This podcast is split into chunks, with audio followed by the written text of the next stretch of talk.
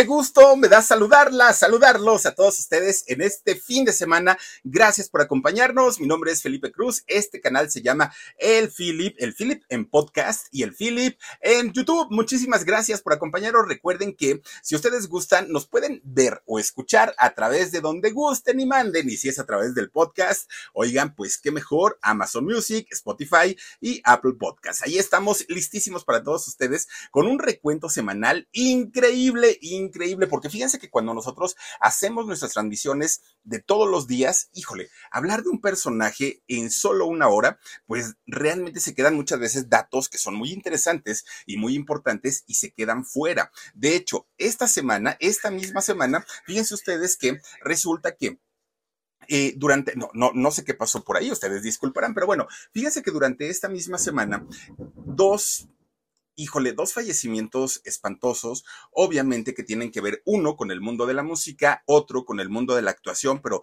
a final de cuentas, eh, ausencias que van a doler mucho en el mundo del espectáculo, en el mundo de la música, porque indiscutiblemente dos personajes de la vieja escuela, ambos, uno compositor, cantante, bueno, de, de, verdad que de esos maestros increíbles en la música, don Pablo Milanés, que en paz descanse, y recientemente el día de ayer, don Héctor Bonilla, que también en paz descanse. Pero esta semana, además, además de platicarles la historia de eh, Héctor Bonilla y de Pablo Milanés, iniciamos la semana platicando de gente que tiene que ver, sí, con Cuba. Y no solamente fue Pablo Milanés. Además, también iniciamos esta semana hablando nada más ni nada menos que de doña Cristina Saralegui. Oigan, esta mujer que miren, son como las dos caras de la moneda, porque de pronto, la, aunque los dos son cubanos, Cristina y Pablo Milanés, pues resulta que sus finales se dieron de manera totalmente distinta, de, manera totalmente diferente. En el caso de, Cristina, ella prácticamente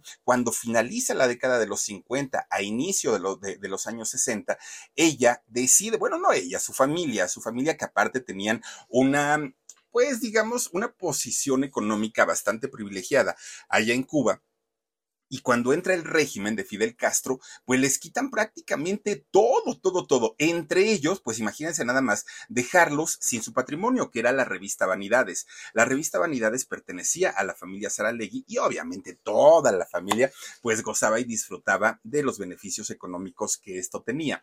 Pero resulta que al entrar al, poder eh, Fidel Castro, pues llegaron muchos cambios, muchos políticos, económicos, sociales, culturales, en todos los sentidos.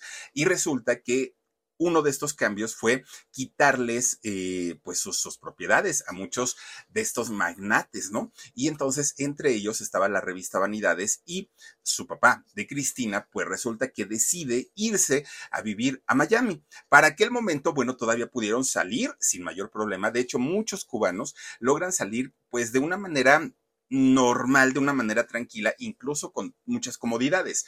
Cuando las personas comienzan ya a tener estas restricciones y además falta de dinero, bueno, ya después todas las historias de los balseros cubanos que muchos conocemos han sido verdaderamente tristes, muy, muy, muy tristes. Bueno, el caso de Cristina es que cuando llega por allá por, por Miami, oigan, una mujer inteligente, sí, astuta también. Ella supo abrirse camino entre los medios de comunicación de allá de Estados Unidos. Fíjense que eh, primero lo, que es, después de haber sido dueña prácticamente de la revista Vanidades de Cuba, pues tuvo que empezar a trabajar en la revista Vanidades, pero de allá de Estados Unidos. Ahora como empleada, ya no como hija del dueño. Bueno, después se fue a Cosmopolitan. Después de eso, bueno, pues ¿qué creen que conoce? Nada más ni nada menos que a don Mario, a don Francisco oigan, don Francisco, que le dijo, oye, Cristina, mira, te voy a proponer que este, hagas una sección en mi programa de sábado gigante, ya saben, ¿no? Con el chacal de, de, la trompeta y con la cuatro y todos ellos,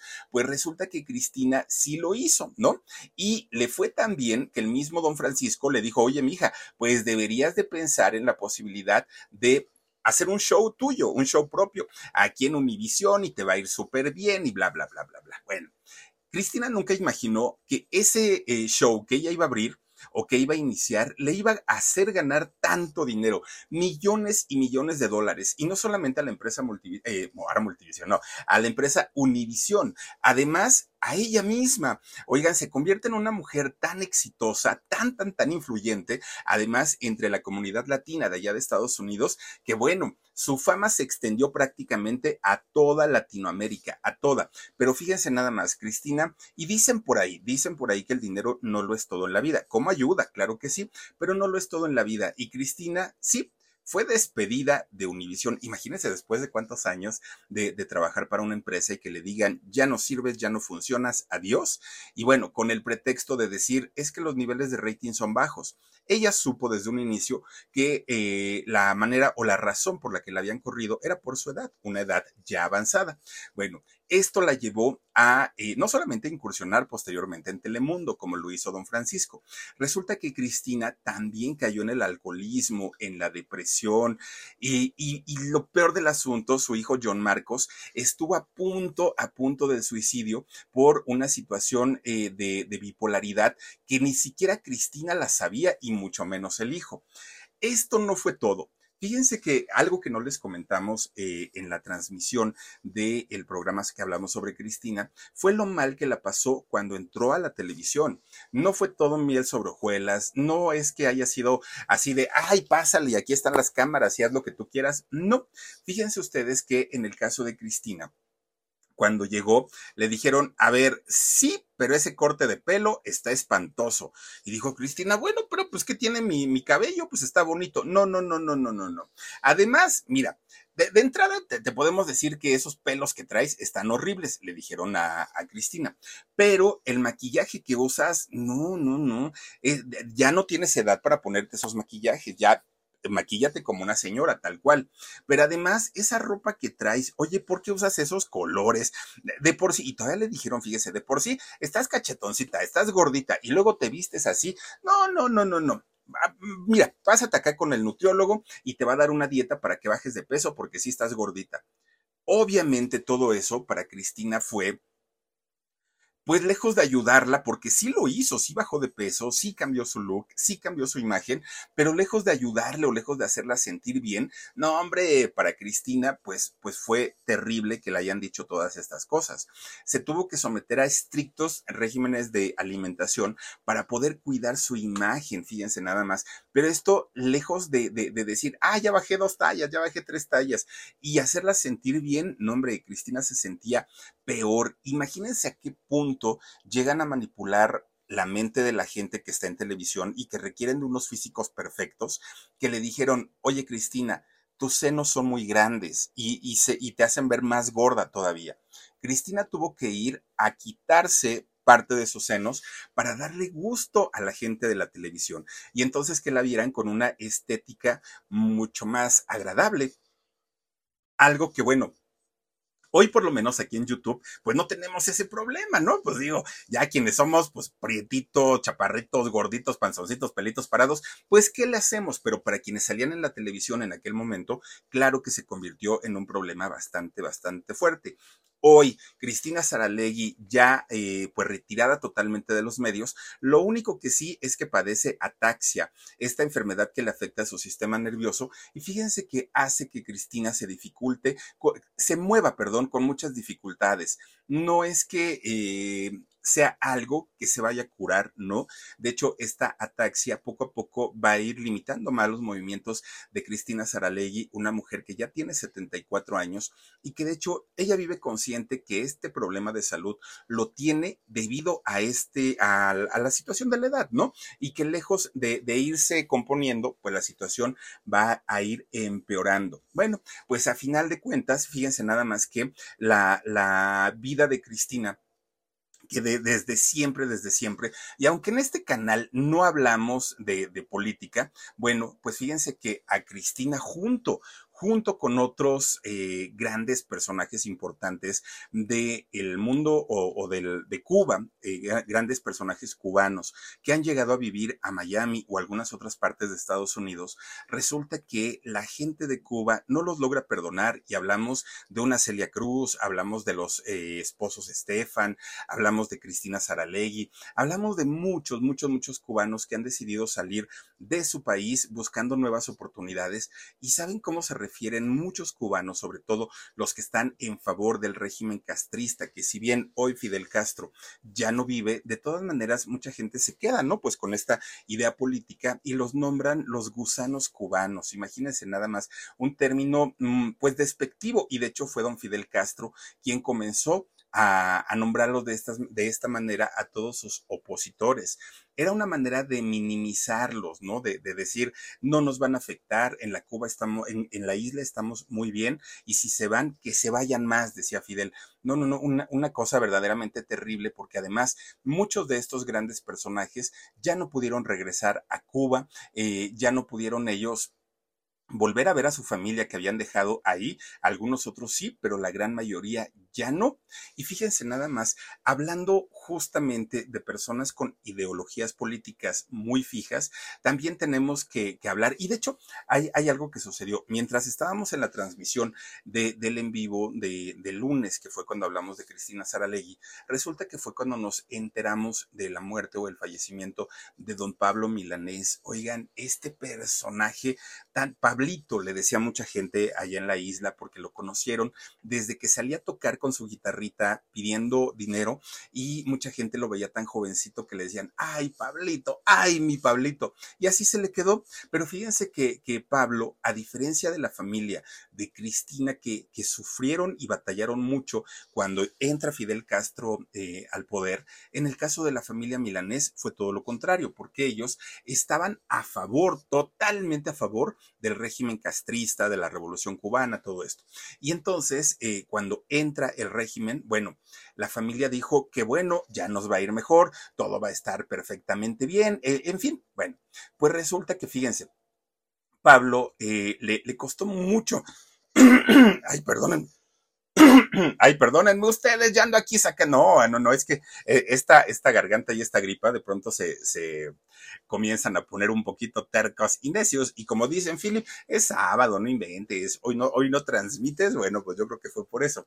Fíjense que Pablito, un, un nombre al que se le, se le conoció como el padre de la nueva trova cubana, de, de las canciones de protesta. Bueno, cuando él, fíjense que empieza a hacer de estos músicos pues callejeros, porque a final de cuentas, Pablito siendo niño tocaba en la calle. Y esto se dio porque un día andaba en la, en la calle y vio a un grupo que tocaba el piano, y bueno, de una manera tremenda, tremenda. Y Pablo les dijo, oigan, ¿y por qué no van a tocar a mi casa y los invito a comer? Bueno, ya que llegaron a comer, estos muchachos le dijeron, oye, pues si tú tocas la guitarra y la tocas bien bonito, ¿por qué no te vas a la calle también, tocas y vas a ver que te vas a ganar tu dinerito? Bueno, gracias a esto, Pablo comienza a hacer una carrera importante. Esto eh, ocurrió, pues bueno, en un momento en el que Pablo y su mamá, claro que necesitaban eh, dinerito y, gracias a esto, pues pudieron también salir adelante. Pues miren, poco a poquito, Pablo Milanés se convierte en uno de los intérpretes más representativos de la nueva, de la nueva trova y de la protesta, con canciones que yo creo que se quedaron para, para el, recuerdo, ¿no? ¿Quién, ¿Quién, no se acuerda de la canción de Yolanda o que aquí la cantó eh, Guadalupe Pineda en México con el tema de Te amo, cantó el amor de mi vida, el breve, el breve espacio en que no estás, bueno, canciones que de verdad se convierte, eh, que el breve espacio lo canta, por ejemplo, Manuel Mijares y lo canta padrísimo, padrísimo. Bueno, pues resulta que esta situación de Pablo Milanés de tener un afecto muy especial por eh, el régimen político que había llegado a su país, de pronto se convirtió en algo que él no entendía, por qué no llegaba el cumplimiento de las promesas, por qué no veían una mejora económica él y su familia en Cuba, porque muchos de sus compatriotas lejos de verse beneficiados por este régimen, se estaban viendo afectados. Y es el momento cuando Pablo cambia su ideología y de pronto, de pronto, de pronto, a pesar de ser un hijo revolucionario de Cuba, de repente empieza a cambiar su ideología y empieza a exigir, a exigir que aquel gobierno que llegó a decirles, conmigo todo va a ser mejor, conmigo no van a batallar, conmigo, y de pronto ver que la situación era totalmente distinta, resulta que Pablo, a través de sus canciones, empezara a criticar el gobierno cubano. ¿Qué sucedió? Bueno, pues obviamente Fíjense que lo, que ocurre es que eh, Pablo Milanés fue enviado a un campo de concentración militar y ahí lo obligaron a realizar trabajos forzados. También después de ahí, acuérdense que, les conté yo que se escapó de este lugar y llegó a La Habana. Una vez que llega a La Habana, pues Pablito empieza a buscar quien le dé ayuda, va a las autoridades y las autoridades hablan con el ejército de donde se había salido Pablo y le dicen, aquí está el chamaco, vengan por él y pues regrésenlo y entonces, fíjense que nada más lo llevan a un campo de concentración militar. Fíjense que cuando Pablo Milanés estuvo en estos campos de concentración, que además eran militares, bueno, ahí lo que contaba Pablo es que ocurrían atrocidades muy grandes, muy, muy, muy grandes, porque resulta que ahí eran internados no solamente quienes estaban en contra del régimen castrista, no, también estaban eh, internados ahí religiosos, homosexuales y todas aquellas personas que no cuadraban con los parámetros revolucionarios del gobierno castrista. Fíjense que ah, si algo ocurrió en aquellos años, era una marcada discriminación en contra de la gente homosexual porque de hecho eh, el mismo eh, em, dictador Fidel Castro dijo en alguna ocasión que la homosexualidad era una desviación que eh, esta naturaleza chocaba con el concepto que ellos tenían de lo que debía ser un militante comunista. Entonces, al no cuadrar esta ideología, obviamente Fidel y toda su gente perseguían, perseguían a toda la gente que podían ver como un peligro hacia su gobierno. Bueno, les consideraban gente peligrosa, fíjense nada más. Bueno, algo verdaderamente terrible, pero bueno, a final de cuentas, Pablo Milanés logró, fíjense que logró eh, ser considerado uno de los personajes más importantes de Cuba, un hombre que sí cambió y, modificó su ideología. De hecho, él tiene que, bueno, no tiene, él eh, murió en, en Madrid, allá en España, y muere porque tenía un problema de salud, para lo cual no había algún tratamiento disponible allá en Cuba y en Madrid sí, entonces se va para allá.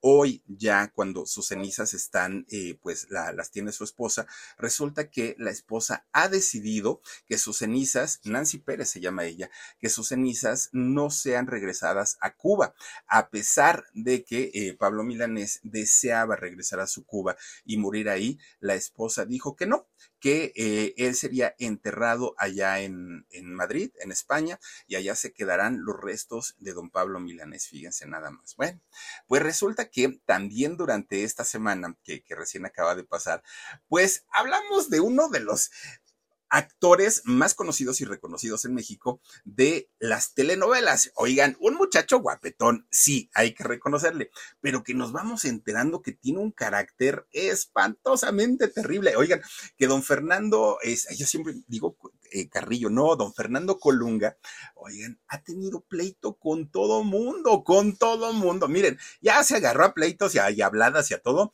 con Eduardo Capetillo, porque Eduardo Capetillo dijo, ay, yo no sé por qué le hacen tantas fiestas. Pues de entrada no es ni machito, así lo dijo. Y aparte, pues así como que buen actor, tampoco, ¿eh? Entonces, pues yo no sé cómo, por qué le hacen tantas fiestas. Fíjense nada más, ¿eh? El, el Alito Capetillo. Bueno, muchos rumores han perseguido durante toda su vida a Fernando Colunga, muchos. Quizá el que más ruido le hace hasta el día de hoy, pues es acerca de sus preferencias sexuales, orientación, ¿no? Sexual eh, de, de Fernando. A él dice que no le hace ruido y que pensemos lo que se nos dé la gana. Y a final de cuentas, miren, estamos en el 2022 sí, sí, sí, no, sí, ay, que haga con su vida lo que quiera, ¿no? Pero, eh, ¿por, qué, ¿por qué empezaron a perseguirle este tipo de rumores? Bueno, porque Fernando Colunga nunca se casó, bueno, hasta el día de hoy, todavía, digo, es un hombre que todavía no cumple 60 años, eh, nunca se casó, no ha tenido hijos y se le, se le relacionó, de hecho, muchísimo, muchísimo con Rafael Moreno Valle, este, quien fuera gobernador de Puebla, y decían que hasta un helicóptero le ponía un helicóptero del gobierno para que se vieran en un hotel y que cuando llegaban ahí al hotel, cerraba el hotel completito de pies a cabeza y que nadie, nadie, nadie, nadie los interrumpiera. Eso decían, ¿no? Quién sabe, digo, ya también nos dijeron y nos contaron la historia de que Rafael Moreno Valle pues había perdido la vida. Eso se dijo, entonces, pues quién sabe. Pero fíjense nada más, resulta que eh, Fernando eh, Colunga, estudió para ingeniero civil. Su papá fue un ingeniero civil también muy, muy, muy reconocido. Y resulta que, pues, una de, la, de, las cosas que siempre, siempre, siempre eh, han perseguido también a Fernando Colunga es su mal carácter. No solamente el asunto de, su sexualidad, no, también su mal carácter ha sido como muy cuestionado por mucha gente, muchos de sus compañeros. Se llegó a pelear en una obra de teatro que, presentaron allá en Estados Unidos. Él quería que le pusieran una escenografía, una escenografía como la del Teatro de los Insurgentes. Eh, él sentía, eh, Fernando Colunga, que pues sus compañeros no estaban a la par. Y bueno, recientemente, fíjense ustedes que Fernando Colunga también fue noticia porque resulta que había sido convocado para ser el personaje de Malverde, esta serie de Telemundo, que me la eché completita, ¿eh? yo sí la vi. Lo, lo único que fíjense que no me agradó tanto fue ver a Pedrito Fernández como Malverde. Creo yo que pudieron haber incluido a otra persona. A mí me encanta Pedro Fernández, pero no en Malverde. No sé, algo por ahí no, no, no, no me terminó de cuadrar. Pero bueno, resulta que Fernando había sido elegido pues ahí tienen. Fíjense que si algo, algo le podemos admirar a Yolanda Andrade es que miren, de entrada no se queda calladita nunca, nunca, nunca, siempre dice las cosas.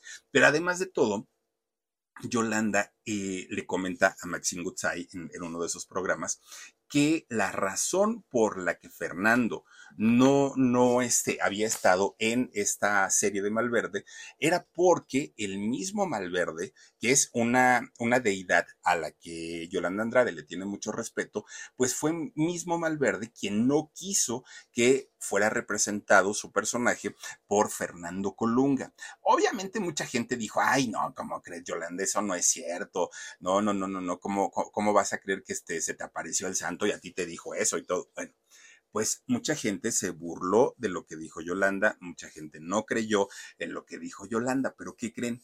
Pues resulta que cuando le preguntan a Fernando, Fernando dijo, no, en realidad fueron cosas personales, ¿no? Nada más. Pero Después llega un rumor grandísimo, enorme, que en realidad habían sido personas muy importantes, muy, muy, muy importantes del mundo del narco, quienes habían decidido que no querían ver a Fernando Colunga representando a un personaje tan amado y tan querido como Malverde, como Jesús Malverde. Y resulta que por eso es que ya no llamaron a, Fernando para hacer esto y sí quisieron que lo representara Pedrito Fernández. Fíjense nada más, pues, pues, pues qué situación con lo que ocurrió con Fernando eh, Colunga en aquel momento, en aquel momento. Bueno, pues resulta que Fíjense que también, también con quien ha tenido pleitos Fernando Colunga ha sido con William Levy. Fíjense que con William también traen por ahí un, pleitazo. Digo, William, cubano, aparte de todo, mucho más joven también. Y pues se, eh, lo que le llegó a comentar William en, en algún momento, echándole y tirándole, pues ahí ya sabe, ¿no? Los frijoles a Fernando Colunga, es que era un viejo pasado de moda y dijo, además, dice, yo soy naturalito, dijo este William Levy, y el otro, pues está todo operado, ¿no? Yo no, yo no me he operado nada, y pues bueno, a final de cuentas, pues quién sabe quién, quién sea mejor actor, pero de que el señor se ha dado sus ayudaditas, eso que ni qué. De lo triste que vivió eh, Fernando Colunga, fíjense que fue cuando su papá eh, muere, don Fernando Colunga, padre, muere en la Ciudad de México, pero muere en plena pandemia, muere cuando toda la, la, la pandemia pues estaba a todo lo que da. Resulta que Fernando y su mamá estaban en Miami, ellos viven allá. Entonces se cancelan los vuelos, se cancelan los viajes y no pudieron estar con, con don Fernando Colunga padre en el momento del fallecimiento. ¿Qué sucedió? Que fíjense que fueron los guardaespaldas de don Fernando Colunga quienes llevan pues prácticamente al sepelio, al padre de Fernando Colunga y no fue la familia. La familia pues eh, tuvieron que despedirlos despedirlo desde lejos porque pues las cosas se, se habían complicado por la cuestión de, de, la pandemia. Y creo yo que fue uno de los dolores más grandes que ha vivido Fernando Colunga en toda su vida, en toda su vida, el no haber podido estar cerca de su padre en un momento en el que él lo necesitaba. Pero pues bueno, así se dieron las cosas. Fíjense que hablando de los papás, ¿no? Y, de papás que, de pronto quieren lo mejor para los hijos, les puedo eh, comentar de lo que hablamos de este personaje también muy guapetón, el macho, le dicen también, ¿no? También a don Hugo Sánchez, pero resulta que Antonio banderas, así lo conocen también como el macho, porque dice que tiene un porte, bueno, masculino, varonil, guapetón,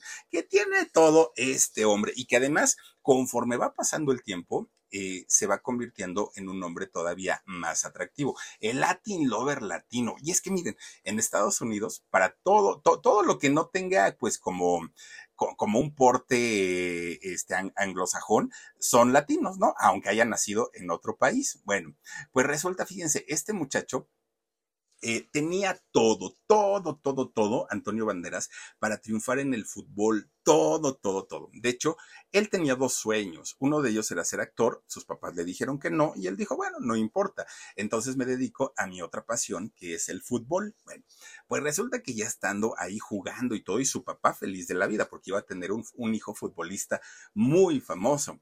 Oigan, pues que cuando cumple 15 años se rompe la pata, ¿no? Entonces se, fractura, le va muy mal, muy, muy, muy mal a este, a este personaje, Antonio Banderas, y resulta que su carrera, que era muy prometedora en el fútbol, pues simplemente ahí termina. Ya no pudo hacer nada, y entonces dijo, ah, pues si no pude ser futbolista, pues entonces voy a ser actor. Pues ya que no, dijo, dijo en ese momento Antonio Banderas. Bueno, pues resulta que él, fíjense nada más, se, se, titula, se gradúa como maestro, fíjense nada más, terminó la carrera magisterial, pero también a la par estaba estudiando arte dramático. Bueno, en realidad nunca dio clases, ¿eh? Nunca, nunca, nunca, nunca. Él siempre eh, se, se, dedicó y se enfocó totalmente a el rollo de, de la actuación, siempre, siempre.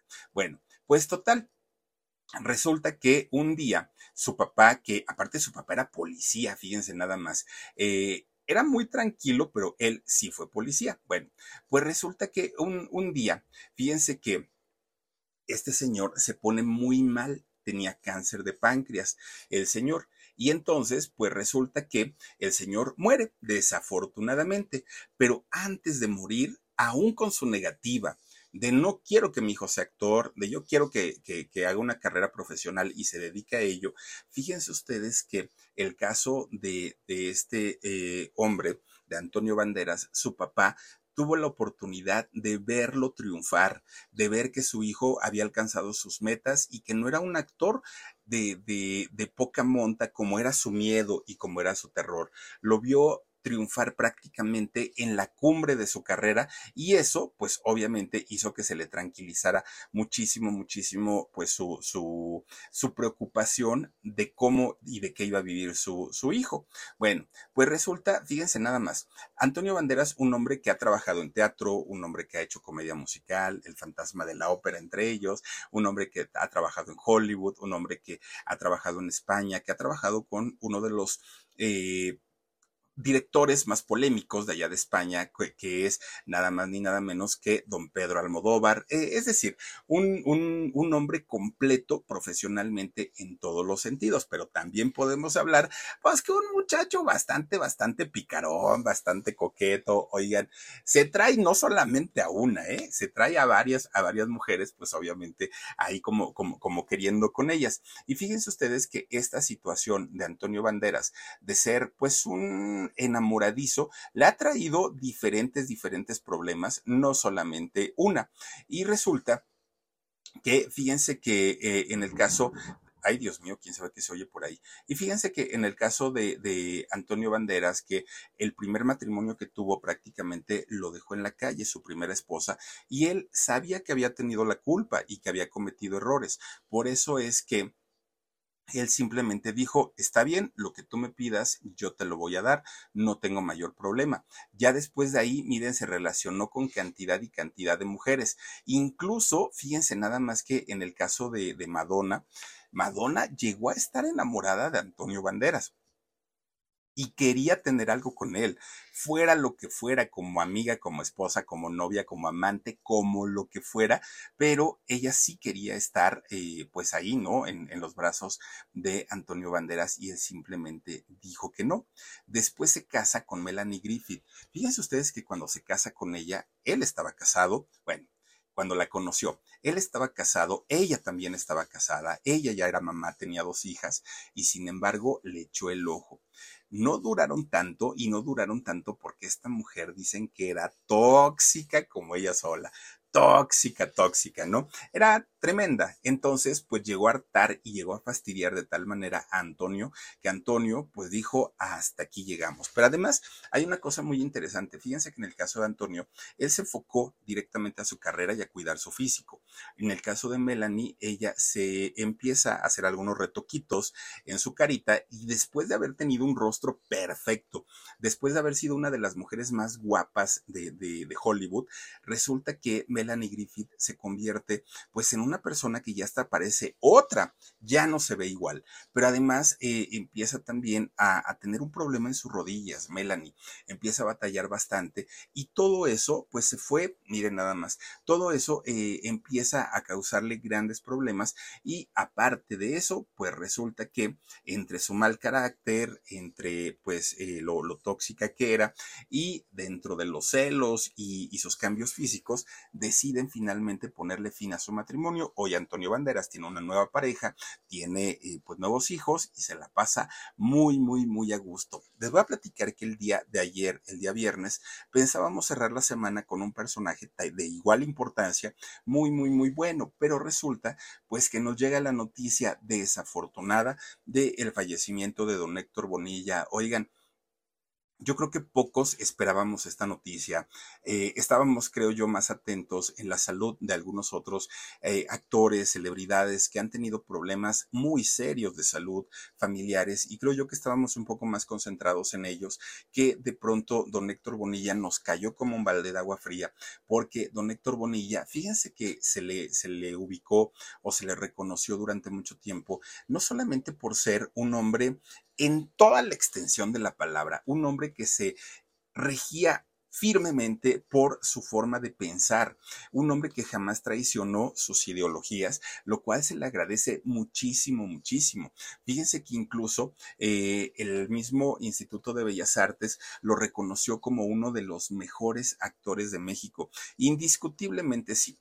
De don Héctor íbamos a hablar la siguiente semana, ya lo teníamos pensado, pero dado el, el adelanto, ¿no? En su fallecimiento, pues eh, hablamos de él el día de ayer y platicábamos pues prácticamente toda, toda, toda su historia, ¿no? La historia de un hombre valiente como él solo, que enfrentó durante cuatro años un terrible cáncer eh, en su riñón derecho, algo verdaderamente fuerte, fuerte, fuerte. Él peleó con todo, le dio la batalla a esta enfermedad y desafortunadamente, pues 25 de noviembre se va a quedar marcado como el día en el que nos abandona don Héctor Bonilla. Fíjense que a, pesar de que él se había puesto en manos de, médicos, eh, de, de eh, médicos alternativos, pues a final de cuentas, Héctor Bonilla pues ya no resistió y aguantó mucho cuatro años estuvo batallando, batallando, batallando. Un hombre que no le tuvo miedo a nada ni a nadie. Oigan, decirle en su cara a Televisa,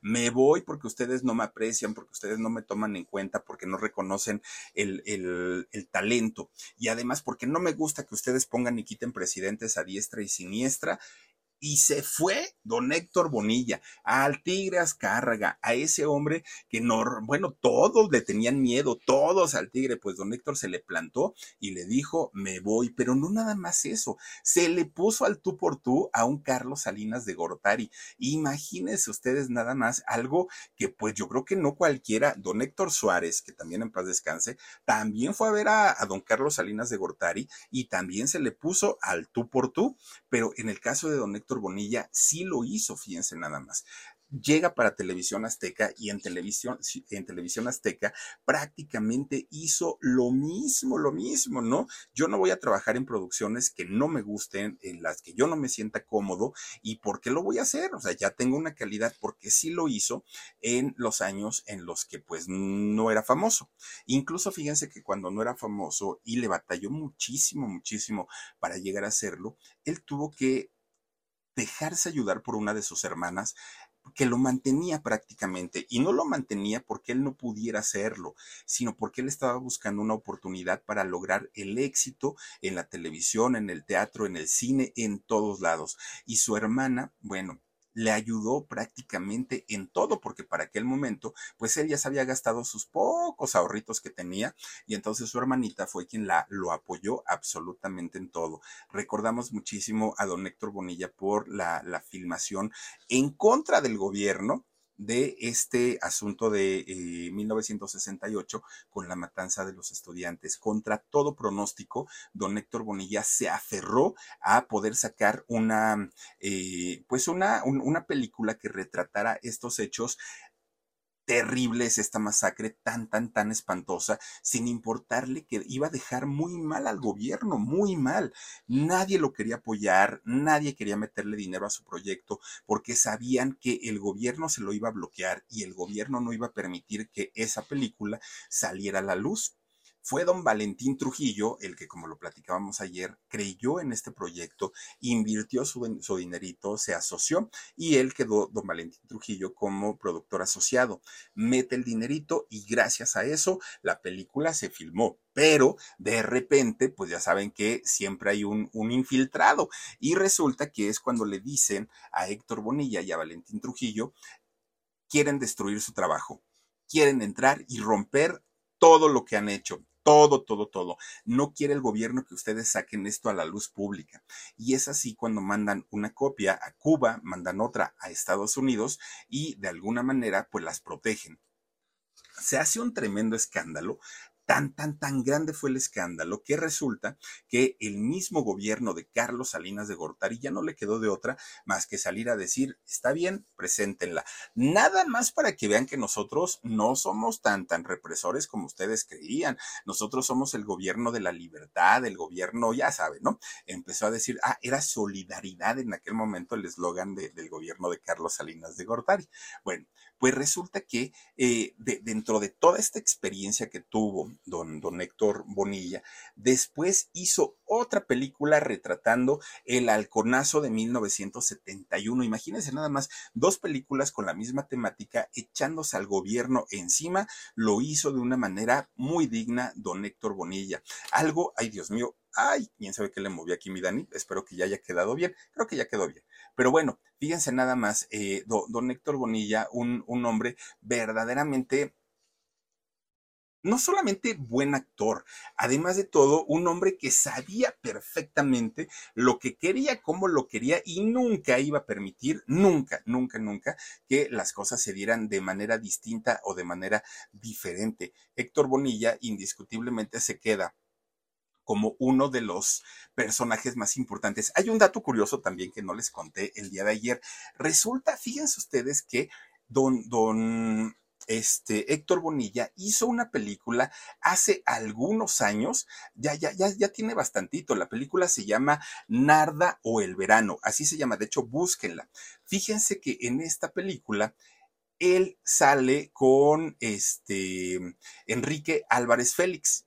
Y fíjense ustedes que resulta que esta película de Narna o el verano fue la primera versión de Y tu mamá también. Obviamente, obviamente, esto lo van a negar todos, ¿no? No, todo el mundo va a decir que no es cierto. Pero a final de cuentas, esta película narra nada más ni nada menos que la historia de los charolastras, ¿no? De dos amigos, dos, dos, dos amigos que se van a la playa y los dos amigos tienen relaciones con la misma chica. Es exactamente, exactamente, nada más que estos cuates se van a Acapulco, ¿eh?